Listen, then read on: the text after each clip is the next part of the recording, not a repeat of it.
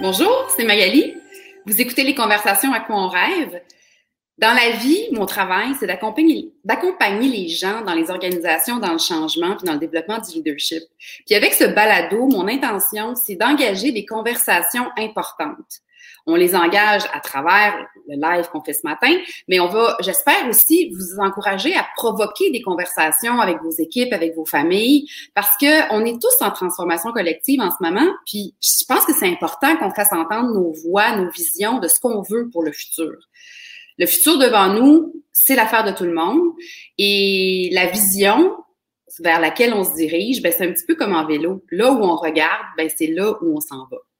Cette semaine, on parle d'un sujet euh, délicat, euh, chargé, mais ô combien important. On va parler de la mort. Mais avant tout, laissez-moi vous présenter mon invité, Cynthia Brunel. Salut! Bonjour! Merci d'être là. Merci. Alors, je fais une petite, euh, un petit récapitulatif de ta biographie. Euh, tu as travaillé auparavant dans le monde d'automobile, en, dans le monde des affaires, en ressources humaines. Euh, il s'est passé dans ta vie des expériences où tu as accompagné des gens très proches de toi euh, dans leur fin de vie. Et ça, ça a comme fait un peu changer ton optique de ce que tu avais envie de faire dans la vie. Puis tu t'es recyclé, si je peux dire, en pour faire de l'accompagnement. Euh, en fait, j'aime ton terme de doula en fin de vie. Ce que j'aime dans le doula, c'est que moi, je fais partie de celles qui ont engagé une doula pour ma, la, naissance de ma fille. Et j'aime l'idée qu'on a peut-être besoin d'une doula pour naître, mais pourquoi pas une doula aussi pour s'en aller. Euh, tu veux, euh, ta mission, en fait, de ton, de, de, de ton travail actuel, c'est de faire, d'un peu de démystifier la mort, puis de nous aider à l'accepter, puis à l'accueillir comme faisant partie de la vie. Euh, et dans ton travail, tu accompagnes les gens, donc les gens en fin de vie, avec, ainsi que les proches avant, pendant et après. Oui, exactement. Oui. Donc, euh, avant qu'on saute dans notre conversation, euh, le petit brise-glace euh, que je demande à tout le monde, je t'ai demandé de t'amener un objet ou de nous parler d'un objet qui est précieux pour toi, qui a une grande valeur symbolique ou émotionnelle. Qu'est-ce que tu oui. Écoute, ça a été quand même complexe parce que je garde pas beaucoup de choses dans la vie, mais j'ai en fait, je me suis rendu compte qu'il y a cette bague-là ici. Ouais J'étais à ma grand-mère euh, paternelle, en fait, la première, première personne que j'ai accompagnée euh, en fin de vie et dans son décès, tout ça. Et euh, c'est une bague familiale qu'elle avait fait faire avec ses, ses frères et sœurs. Donc, ça représente beaucoup les valeurs familiales que j'ai, mais la place aussi que cette personne-là avait dans ma vie. Puis je dirais que c'est un des seuls bijoux auxquels que je tiens vraiment. Mm-hmm. Même s'il ne me fait pas, puis que je peux pas le porter, je l'ai toujours gardé euh, depuis, ça fait ça fait longtemps. Elle me l'avait donné avant de partir. Fait que ça va faire vraiment des années que je traîne ça, là, de déménagement en déménagement, de chambre en chambre, ça me suit partout. Donc, si je comprends bien, c'est ta grand-mère la première personne que tu as accompagnée. Oui, exactement. Oui. Exactement. Toi, ton rêve, je l'ai un petit peu dit dans la mission, parce que ton rêve, c'est un calque de ce que je viens de dire par rapport à ça, c'est que tu voudrais que la mort soit acceptée, mais non seulement acceptée, qu'elle soit accueillie, puis que ça fasse vraiment partie de la vie. Oui. Euh, tu m'as même dit, quand on s'est parlé au préalable, que tu avais toujours aimé la mort. Fait que je vais te laisser nous expliquer cet enlignement, cette vision-là, puis pourquoi c'est si important pour toi qu'on euh, qu'on revienne, j'ai le goût de dire revenir parce qu'on n'a pas toujours eu cette même relation-là avec la mort. Pourquoi tu voudrais que socialement, on accepte et on accueille la mort mieux, disons? En fait, ce que je. Puis quand je dis j'aime la mort, les gens, faut, penser pas que je suis une crackpot, j'aime les cadavres dans mon sous-sol. C'est pas ça du tout, mais c'est dans le sens que j'ai toujours eu cette ouverture-là euh, avoir cette, euh, ce, sens-là de la vie. Je sais pas, il y a quelque chose dans la mort qui est mystérieux puis qui est attirant pour moi. Euh, c'est dur à expliquer, mais c'est juste là. je pense que ça fait partie. Euh, tu ta reconversion professionnelle? Oui, ça a toujours été. C'est juste qu'à un moment donné, on vieillit puis on se rend compte que c'est peut-être pas aligné avec les valeurs de la société, avec euh, qu'est-ce qu'on voulait que je devienne aussi dans ma vie euh, professionnelle et personnelle. Donc, j'ai tassé ça de côté. Euh, c'est vraiment au moment du décès de ma grand-mère en 2015 que j'ai comme compris qu'il y avait vraiment quelque chose pour moi là-dedans. Mais bon, la vie a fait son chemin, je suis tombée enceinte, je venais d'avoir mon diplôme en administration des affaires. Puis là, j'étais comme, bon, ça l'a juste arrêté là, tu sais. Et euh, plus tard, ben, en fait, cette année-là, on a su que ma mère était malade et finalement, elle est partie l'année dernière en 2019. Dans tous ces cheminements-là de vie, ce que je me suis rendu compte, c'est que la vision que moi j'avais de tout ça, personne d'autre autour presque la partageait. Puis les gens étaient quasiment plus mal à l'aise que moi dans ce que je vivais. J'ai trouvé ça spécial. Quand toi, tu vivais ton deuil. Autant euh, quand j'étais encore en train de les accompagner, euh, parce que, par exemple, maman, ça a été sur euh, trois mois. Donc, il y a eu quand même un, trois mois de va-vient à l'hôpital, de d'up and down, montagne russe et tout ça. Donc, ça, c'était une chose. Puis aussi, après les deuils, de la façon que je vivais le deuil, de la façon que je voyais ça, c'était vu comme spécial. C'était comme une petite bébite qui était, tu sais, c'était pas normal aux yeux des gens euh, de la façon que je voyais ça.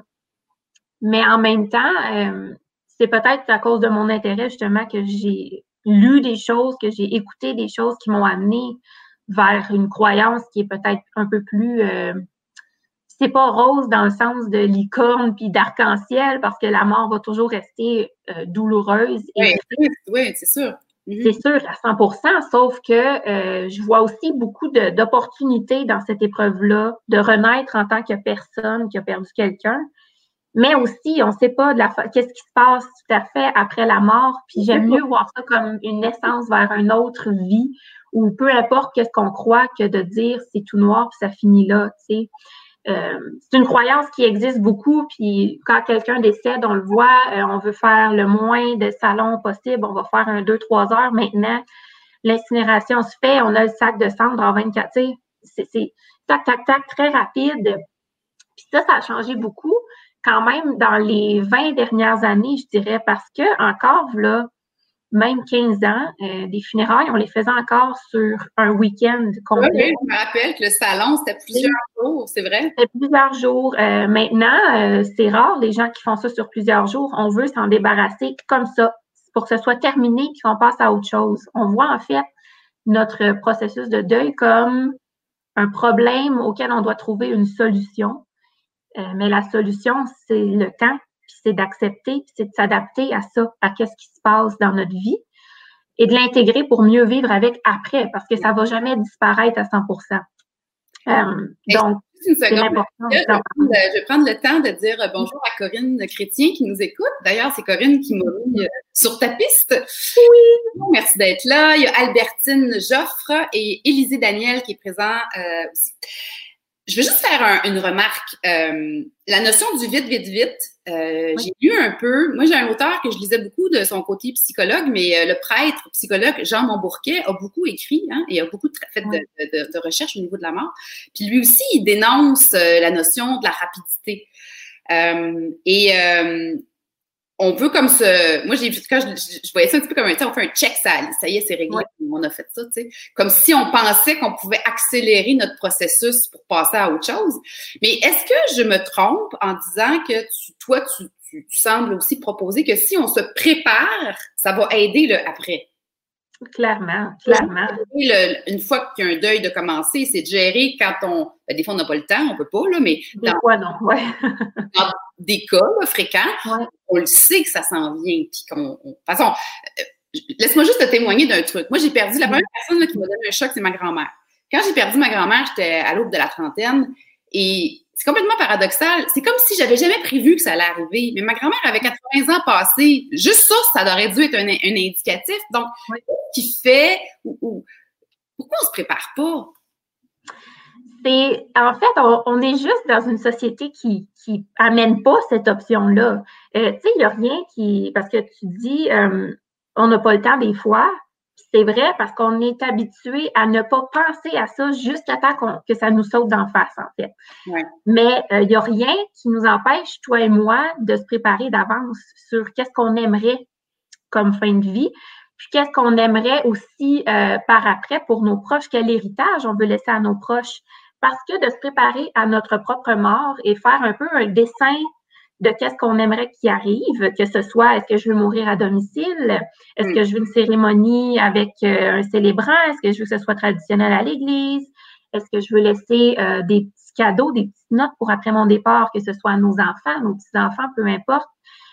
Il y a beaucoup de choses qu'on peut prendre en main d'avance en étant 100% en santé, mais qu'on n'est pas porté à faire parce que, euh, en fait, pour nous, là, dans la société, ce qu'on nous fait projeter, c'est le côté morbide et noir de la mort, qu'on va passer une journée au salon, parce que les tapis sont Bourgogne depuis 50 ans, puis que c'est vraiment la pire fin de semaine de ta vie. C'est vraiment triste de penser à ça, tu sais. Exact, c'est évident que on le sait que les gens, généralement, ont toutes sortes de, réactions, puis de, on n'aime pas l'inconnu. Hein? On le sait d'ailleurs, un des facteurs, qu'est-ce qui, est qu'est-ce qui va être un facteur de stress chez les individus? Une des conditions, c'est que ça soit inconnu, on contrôle pas. Bon, alors on comprend qu'humainement, ça se passe. Mais en faisant une petite recherche, pas très compliquée sur Google, euh, je me suis fait rappeler par un article que j'ai lu que ça n'a pas toujours été comme ça. Tu sais, pensons aux Égyptiens, ils passaient leur vie à préparer leur mort. Euh, dans certaines religions, dans certaines cultures, même aujourd'hui, c'est autre chose. Euh, on, accuse, euh, dans un des articles que j'ai lu, l'espèce de, révolution industrielle, du rapide, du, du, du, du, toujours nouveau, de, changer, qui, on veut sortir de ça pour aller rapidement à autre chose. Puis ça, ça fait un lien avec mon bouquet. Mais j'aimerais t'entendre, Cynthia, sur pourquoi tu veux ça, tu veux ça pour les autres? Alors, qu'est-ce que ça change, puis qu'est-ce que ça permettrait si on ferait tous ça, se préparer à notre mort, mais en famille aussi ou entre préparer euh, à cette éventualité-là? En fait, je veux ça pour les, autres, oui, mais je veux également ça pour moi parce que moi, de me préparer, ça va faire que mes derniers moments vont être un petit peu plus légers, si on veut. Euh, en tant qu'individuel, la mort nous fait peur mais la mort, au bout du compte, on, ne s'en rend pas compte. Rendu là, là, à la date puis à l'heure qu'on s'éteint, ça, on le vivra pas. On, s'entend, là. Ce qu'on va vivre, par exemple. C'est-à-dire que l'espèce d'état de conscience rendu à ce moment-là fait que c'est comme un. Ben, ça y est. Par exemple, là, euh, le, le, le, 6h15, telle date sur la vie de décès, là, c'est pas ça qui va nous faire. C'est pas ça qu'on devrait craindre en tant qu'humain vivant en ce moment. C'est qu'est-ce qui vient avant. Donc, possible perte de mobilité, euh, avoir peur de perdre ses proches, perdre son domicile, euh, tout ce qui est les pertes qu'on va vivre avant notre mort technique, là, papier, là, c'est ça qu'on doit qu'on peut craindre en fait en particulier, puis qu'on devrait préparer parce que imagine si, à la place de ne pas avoir les conversations profondes avec nos proches, on attendait jusqu'à la fin des avoirs. Si on était toujours en surface, qu'on avait de la misère à dire, par exemple, qu'on aime nos proches, puis qu'on attend au bout, au bout, mais qu'au final, on ne peut plus le dire. C'est plus dans on n'a plus la capacité de le faire. Si on se préparait à pouvoir rester à domicile le plus longtemps possible, se trouver euh, en fait rendu là, où est-ce que je vais prendre le matériel qui va m'aider, que ce soit euh, quelque chose pour prendre notre douche, une genre de marchette, que ce soit un lit adaptable. Si on se prépare à cette éventualité-là d'avance, nous, on va vivre des derniers moments qui vont être beaucoup plus beaux. Oui. Et en, en fait, les gens autour aussi. Pour les autres aussi, ça va faciliter leur deuil comme fois mille, euh, parce que de craindre ça et de ne jamais en parler, en fait, ce qui arrive au bout du compte, c'est qu'on vit la mort qu'on n'aurait jamais voulu vivre. Parce que la peur qu'on traîne toute notre vie de la mort, puis qu'on reste, qu'on garde à l'intérieur, rendu là, là, au dernier stade, là, elle ressort, mais dupliquée, là. Elle s'en va pas, la peur, toute seule, comme ça, par magie. Elle est là, puis elle est poignante, puis elle arrive comme des chocs. Mais si on en a parlé un petit peu avant, que c'est clair entre nous, que ce soit nos meilleurs amis, nos proches, nos enfants, que c'est clair qu'est-ce qu'on veut, qu'on, qui on veut avec nous. Est-ce qu'on veut être réanimé s'il arrive quelque chose? Il y a plein de choses auxquelles on peut penser que rendu là, ça sera plus possible, possiblement parce que notre tête peut être ailleurs, parce qu'on a trop de douleur, parce que pour toutes sortes de raisons. Donc, euh, Michel, Carpentier, qui est un fidèle, qui nous dit, je sais pas si tu l'as lu, il nous parle d'un livre à, lire absolument, le livre tibétain de la vie et de la mort. Oui, je viens de voir ça, oui. Puis, euh, euh, je vais saluer, saluer, Lucie Dupé, qui est aussi à l'écoute. je dois faire une confidence. je suis très émue qu'on parle, puis je comprends pourquoi, genre, j'ai les larmes aux yeux. Moi, j'ai perdu un ami au printemps dernier. Ce gars-là, quand j'ai su qu'il avait un cancer et qu'il était en fin de vie, il savait pas, ça serait quand sa date d'expiration. Euh, on s'est mis à voir, euh, on se voyait dans la vie, on se voyait déjà là, régulièrement, mais là, on s'est mis à se donner des rendez-vous aux trois ou quatre semaines maximum. On, a, on passait un après-midi ensemble. Et je dois dire, Cynthia, que j'ai jamais de ma vie eu des conversations avec personne d'autre de cette profondeur-là. Ouais. Comme si, euh, je veux dire, je pense que même, on peut pas vraiment recréer ça de façon artificielle, tu sais. Mais, mais la beauté de ces moments-là que j'ai passés, qui ont duré un bon, six, neuf mois, là, je sais plus combien, mais la récurrence de ces six à neuf conversations que j'ai eues entre le moment où j'ai su qu'il y avait un cancer puis qu'il était en fin de vie puis qu'il laissait les choses aller là, en palliatif, ça. Euh, bien sûr que la dernière fois que je l'ai vu, je me doutais pas que c'était la dernière fois. Parce que là, c'était pas, je le savais pas, c'était pas prévisible. Mais je, je considère que c'est un des plus beaux cadeaux d'amitié que j'ai eu que de passer à travers ça avec lui, tu sais. C'est clair, c'est clair. Puis il y a beaucoup de gens, tu sais, comment devenir plus à l'aise avec la mort? Qu'est-ce que tu as fait euh, d'aller avec lui, avoir ces discussions-là? C'est la meilleure chose que tu pouvais faire pour lui et pour toi. Parce qu'il y a encore beaucoup de gens qui refusent d'aller voir les gens à l'hôpital en soins palliatifs. Euh, Mais tu as parlé du malaise. Parle Parce que c'est vrai que les gens sont mal, à, sont mal à l'aise, sont mal à l'aise, ils savent pas quoi dire à quelqu'un qui est en fin de vie, ils savent pas quoi dire à quelqu'un qui est en deuil, puis, ça fait que des fois, les gens disent rien. Oui. c'est la bonne question. Je sais pas ce que tu en penses, là. Ben, en fait, moi, ce que j'en pense, c'est qu'on a tendance à voir les gens en fin de vie comme s'ils étaient déjà morts. puis c'est là qu'on doit prendre du recul puis se dire la personne qui est en face de moi est encore très vivante. Tant qu'elle n'est pas morte, elle est vivante. Puis c'est comme ça qu'elle veut se sentir.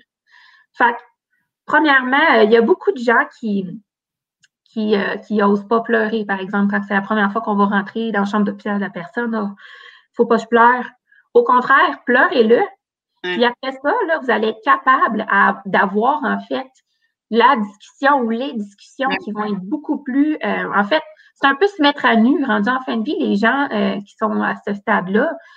Euh, tout ce qui est superficiel a pris le bord, euh, nos filtres ont pris le bord, euh, le, le, le, le, nécessaire, le beau dans notre vie a pris le dessus parfois pour, en fait, on pense plus à quelle auto on a, on pense plus à notre maison, la grosseur de notre maison, nos vêtements, on pense plus à ça.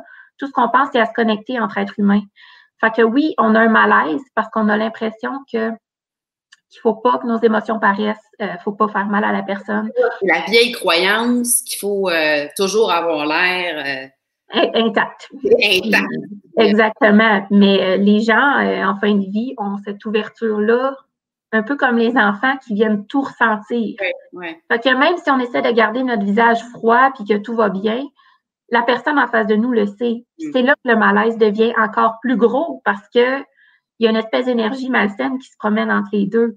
Euh, mais de venir aider quelqu'un, euh, que ce soit apporter des biscuits au chocolat qu'on a fait, que ce soit juste de dire As-tu besoin que je te mette du vernis à ongles? Aujourd'hui, aimerais-tu ça, que je te fasse un masque dans le visage? Aimerais-tu ça, que je te peigne les cheveux?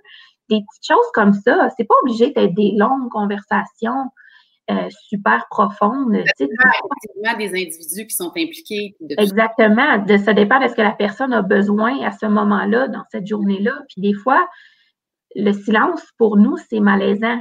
L'inactivité pour l'être humain, euh, être inactif puis être en silence, c'est très, très. Euh, je je trouve qu'un silence bien accompagné peut être d'une grande, grande beauté. Exactement. C'est exactement là où je voulais en venir. C'est que parfois, les silences avec ces personnes-là vont être les plus beaux moments qu'on va vivre en fin de vie avec eux autres.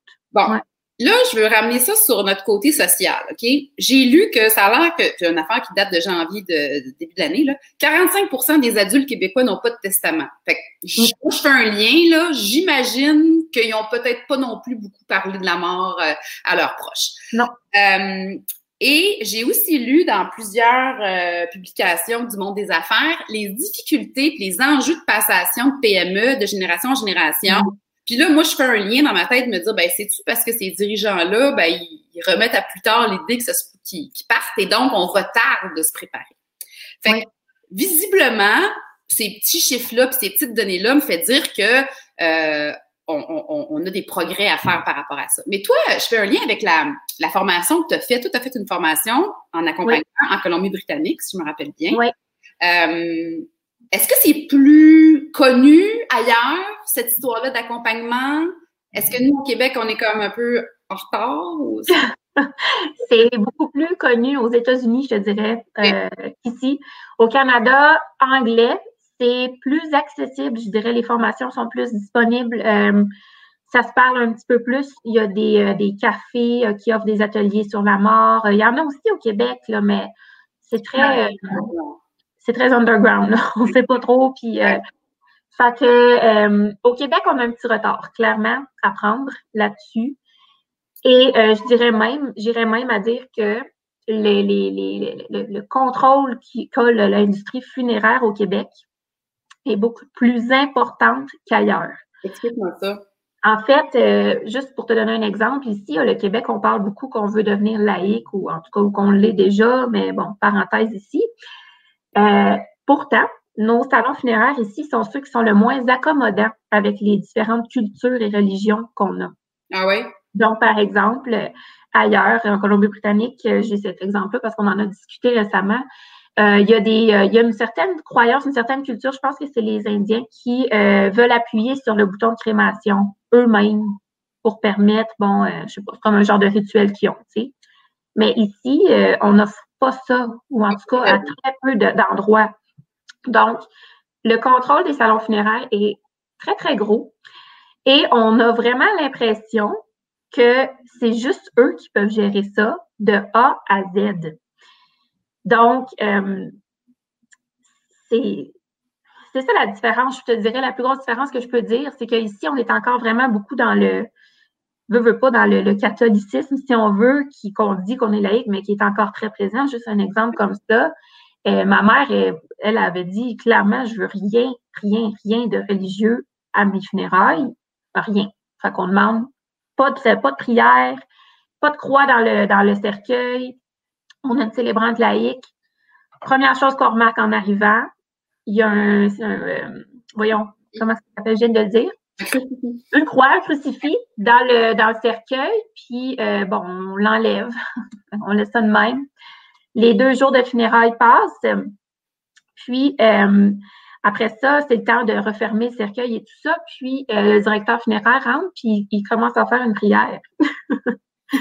c'est comme l'imposition des croyances d'avant. Je sais pas. Euh, Surtout quand tu spécifies que tu le veux pas. Euh, c'est quand même assez. je trouve ça quand même spécial. Tu sais, c'est très spécial. Puis quand j'ai raconté ça aux gens qui faisaient les, le cours avec moi, puis à mon professeur, puis tout ça, elle a dit, tu sais, ici, ça arrive plus. Là. Si tu veux une prière, tu le demandes. Tu sais.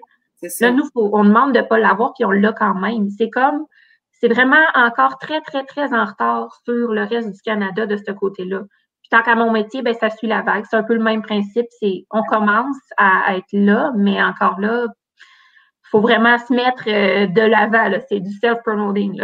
Euh, justement, tu me fais réaliser. Bon, première, première chose qui me vient en tête, j'ai vu récemment passer euh, une jeune entrepreneur de Montréal, en tout cas du Québec, qui a démarré une entreprise de célébration de fin de vie. Oui. Puis là, ça, je trouve ça super le fun, l'idée que comme tu peux faire ça comme tu veux. C'est pas obligé d'être dans le salon en bas avec les sandwichs en triangle. Ça peut être d'autres choses.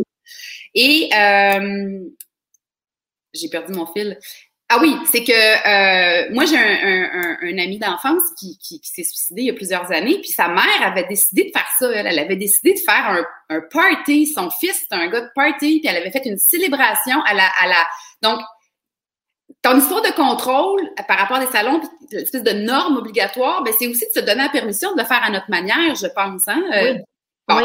Oui, on venait jaser aussi. Mais je veux revenir sur le rôle. Euh, on en a parlé quand on s'est, on a eu une petite, conversation pré, euh, pré-conversation.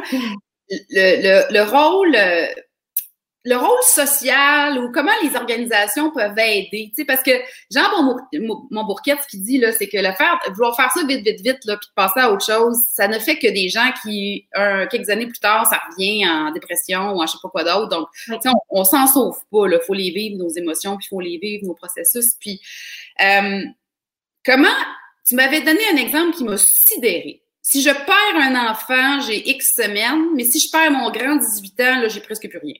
Comme... En fait, ouais, ben, en fait, la loi euh, pour la perte d'un conjoint, d'un enfant, euh, d'un parent, et l'employeur doit donner cinq jours de congé, dont deux payés et trois à nos frais. Ces jours-là doivent se prendre entre la journée du décès et les funérailles. Puis euh, la différence entre un enfant mineur et majeur, c'est que si l'enfant est mineur, on a droit à deux ans de congé, mais à nos frais. Donc, oui, c'est Là, tu reviens dans l'autre catégorie de cinq jours. Là. Oui, exactement. Exactement. Donc, rendu là, on, on laisse en tant que société un peu le, le, pouvoir à nos aux employeurs de, de, de payer ou pas l'employé plus que deux jours, mais je veux dire, c'est pas euh, c'est pas tous les employeurs qui peuvent se permettre de payer euh, trois, quatre semaines de congé. Ou même juste ne pas le payer, de juste pas avoir cet employé-là. Euh, je veux dire, c'est un peu irresponsable de pitcher ça dans les mains des, propriétaires d'entreprise, des chefs d'entreprise, qui, euh, eux, euh, puis même à ça, souvent, quand je parle de ça, les, employeurs ne sont pas tout le temps au courant. Euh, c'est quand même, moi, je trouve ça vraiment déstabilisant parce que deux jours que tu perdes ton. Tu sais, je veux dire, moi, j'ai perdu mon chien l'année passée, puis deux jours, j'étais encore détruite, là. Fait que je peux pas imaginer perdre mon enfant, puis après cinq jours, devoir revenir, sinon je vais peut-être perdre mon enfant. C'est pas tout le monde qui peut se payer des congés à leurs frais non plus. Même trois jours à nos frais. Pour certains, c'est énorme. Tu sais, c'est pas possible. Fait que tu fais quoi? Donc, euh, on pourrait faire mieux socialement. Euh, puis moi, j'aimais une hypothèse, OK? Je suis aucunement spécialiste là-dedans, là, pas en tout, en fait. Mais euh, moi, je me dis, euh, moi personnellement, je pense que j'aurais besoin d'un peu de temps. Puis après ça, je serais capable de continuer. Puis j'aurais besoin d'être accompagnée quand je reprends, tu sais. Parce que il y a un espace-temps, tu sais, la fameuse phrase, là, tu peux pas tirer sa carotte pour qu'elle pousse plus vite, là. Ben, tu peux pas tirer sur le deuil pour qu'il se règle plus vite non plus. Puis on, le sait que, on le sait que ça, ça, en tout cas, on le sait, on suppose, moi je suppose que ça te revient après si tu, tu, tu, prends pas soin de toi dans, dans ces moments-là. Oui, puis en fait, tu sais, il y, a quand même une nuance ici, c'est que il y a beaucoup de gens pour qui retourner travailler aussi va être hyper bénéfique. Fait que là où j'aime ton, ton point, c'est que d'avoir quelqu'un pour nous accompagner là-dedans, que ce soit un thérapeute, un psychologue, même si on a recommencé à travailler, ça ne veut pas dire qu'on est 100% guéri de ce deuil-là. Puis avoir de l'aide va nous aider dans notre quotidien à continuer. Mais c'est un gros, un gros point nécessaire dans tout ça. C'est que si on n'est pas capable, ou si on n'a pas besoin d'être seul chez nous pendant trois semaines, ben, puis tu sais, il y a aussi ce, point-là qui est très important, c'est qu'on on peut vivre une période de déni là, dans, tout ça. Oui, ben, c'est d'ailleurs la première étape des étapes du deuil. Hein? exactement ça. Donc, tu as le choc. Le un peu, puis après ça, tu as le déni, que c'est comme si ça n'existait pas, puis c'est souvent là que les gens vont retourner travailler. Puis après ça, le quotidien reprend. Fait que on, étouffe, on étouffe, on étouffe, puis ça va être quelques années plus tard que ça va ressortir, puis ça peut être de façon psychologique, mais ça peut être aussi en mots physiques, en maladie. Euh, il y a beaucoup de liens qui se sont faits entre les deuils non réglés, puis euh, des maladies ou des, douleurs chroniques qui ont sorti après le temps. Donc, euh, c'est important d'être accompagné dans un deuil, comme peu importe la gravité. si on est affecté, c'est parce qu'il y a quelque chose à aller travailler. Alors, ceux qui nous écoutent, je vous invite, si vous avez des questions, des commentaires, il y en a qui, sont là, mais gênez-vous pas. On a, écoute, on a quelqu'un du Maroc qui nous écoute. Ben oui. Ça fait plaisir que vous soyez là. Puis, tu sais, la notion de se faire accompagner, de, de prendre notre temps, de préparer, c'est toute la notion. Je ramène ça à ce que tu disais comme quoi là, je dis ça dans mes mots, c'est comme si, si on fait ça, on se prépare à notre mort, on se prépare avec les proches qu'on sait qui vont partir éventuellement, on, on est accompagné dans un deuil qu'on vit. Moi, je pense que ça nous fait grandir comme individu. Je, pense, je pense que c'est une des raisons pour laquelle je suis d'accord avec ta prémisse que ça devrait faire partie de la vie, c'est que ça devrait être accueilli, c'est que c'est pas facile à vivre, mais moi, je suis convaincue que comme être humain, on, s'élève, puis on change, puis on mature, puis on se raffine sur nos vraies priorités à travers ces moments-là. Oui, puis on le voit beaucoup chez des personnes qui ont perdu un proche ou qui ont vécu eux-mêmes avec une maladie qui était potentiellement mortelle. La vision de la vie change. Mm. Euh, on devient plus groundé, on devient plus euh, conscient que parce que en ce moment c'est super à la mode euh, gratitude, vivre le moment présent, mm-hmm. vivre chaque jour comme c'était la dernière. Moi je pense pas que tu peux vraiment vivre à 100% dans ce thinking là si tu n'as jamais contemplé ta propre mort à toi, ta possibilité que tu vas mourir n'importe quand pour de vrai, de vrai. Je, ne peux pas croire que ça vient. Pour moi, ça vient ensemble. Euh, je peux pas dire, je, pourrais pas avoir cette vision-là de savourer tous les petits moments si j'avais pas vécu les deuils que j'ai vécu. Euh, aussi, puis ce qui m'a amené à contempler ma propre mort, puis faire mon plan de match, de, de en fait, ma liste de souhaits, ma fin de vie souhaitée, tout ça, c'est ce que j'ai vécu. Parce que sinon, on m'a jamais appris à, parler de ça, puis à être ouverte là-dessus. Tu sais? Fait rendu là, c'est un petit peu notre, notre responsabilité dans la vie d'éduquer, par exemple, nos enfants, d'avoir ces discussions-là à table. Tu sais, moi, j'étais là quand que mon père et ma mère ont, signé leur testament. Ma soeur était au primaire, moi, j'étais au secondaire, puis ils nous ont amenés chez le notaire pour qu'on soit au courant de qu'est-ce qui allait se passer. quand je raconte ça, des fois, le monde sont comme, c'est vraiment bizarre. oui, mm. mais en même temps, quand c'est arrivé, ma mère est décédée à 50 ans, beaucoup plus tôt que ce qu'on aurait cru. Ouais. Ben, on savait exactement exactement qu'est-ce qu'il en était. Ça a été beaucoup plus facile pour nous après de faire la gestion de tout ça. ça, c'est juste le côté technique. Mais émotionnellement aussi, ça a été beaucoup plus facile parce qu'on est bien parce que tu sais, tantôt j'ai fait la statistique du testament, là, euh, dans certains cas, ça crée des, des, situations financières, des situations sociales hyper négatives puis qui doivent alourdir le deuil. Je dis bonjour à Julie Lemaire qui nous dit qu'elle adore le sujet. Euh, avec euh, la notion que souvent euh, le deuil a comme une date d'expiration, qu'on n'a pas le droit d'être triste, puis qu'à un moment donné, il y a un petit peu d'espèce de pression de reviens-en. Puis moi, j'ai des gens qui m'ont parlé de ça, de se faire dire par l'employeur, ben là, reviens, ben là, faut que tu reviennes, là, comme si on, claquait des doigts. Mais je pense que ça a beaucoup à voir, puis j'ose croire qu'on évolue là-dessus, sur le fait que l'émotion, dans le contexte du travail, avant, on se faisait croire qu'on était capable de les laisser chez nous, nos émotions, tu sais, puis de, travailler juste avec notre tête, là. Pas dans le deuil. je ne sais pas comment amener ça différemment, mais ça, c'est... mais non, certainement pas dans le deuil. Non. Imaginons, là, qu'on a réveillé quelques individus, là.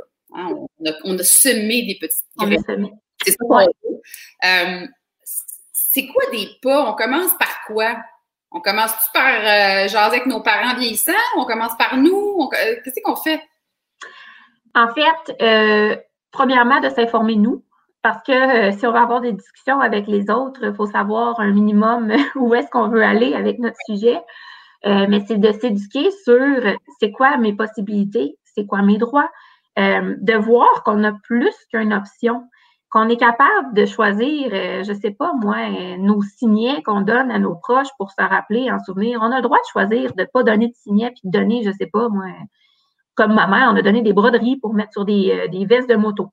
Fait que, les gens ont capoté. C'était rassurant pour elle de savoir qu'elle a laissé un souvenir.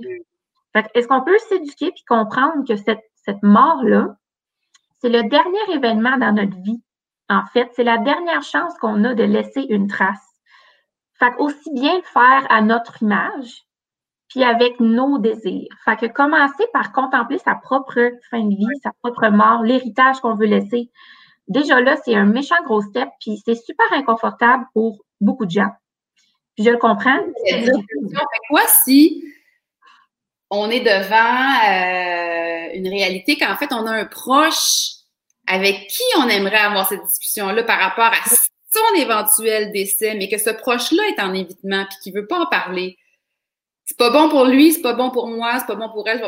Comment qu'on gère ça? Est-ce qu'on respecte ça de quelqu'un qui veut pas en parler puis on omerta jusqu'à la fin ou, ou toi, comme accompagnante, tu penses qu'on doit essayer de trouver une façon de la provoquer, la conversation?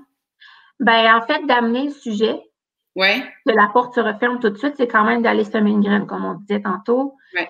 Juste de le nommer, même si la personne en face de nous fait comme si de rien n'était, crois-moi que ça travaille dans sa tête pareil. Puis, euh, on peut réessayer un mois après d'avoir la discussion.